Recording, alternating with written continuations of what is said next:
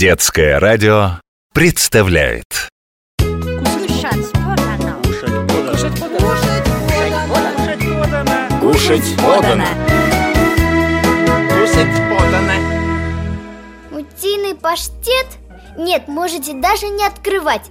Утку я не люблю, даже никогда не пробовала. И не хочу, не хочу, не хочу. Бедная моя госпожа Ты кто? И почему это я бедная?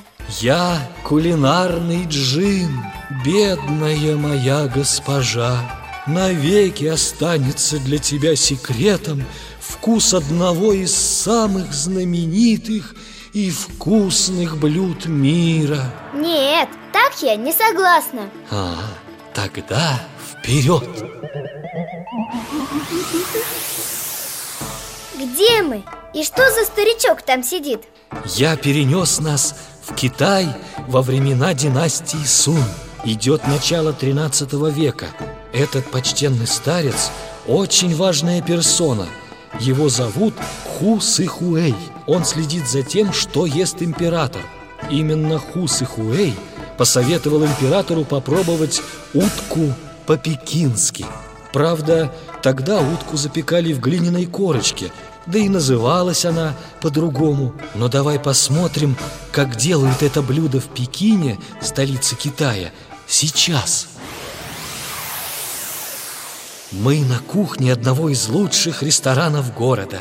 Видишь, утку по-пекински по-прежнему готовят в настоящей печи.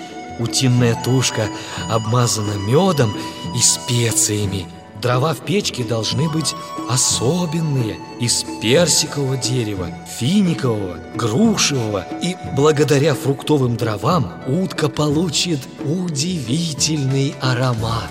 Смотри, повар уже открывает печку. Какая красивая утка получилась. Почти красная. И корочка хрустящая. О, он все испортил. Режет ее Что ты? Умение разделать утку по-пекински – это настоящее искусство. У хорошего повара получается до 120 тончайших кусочков. К утке подают соевый соус и белые рисовые блинчики. Вот они Обмакни блинчик в соевый соус, положи внутрь пару кусочков утятины, пару стручков лука-порея, огурца и заверни все это в трубочку. Вкуснятина Угощайся! Кушать подано.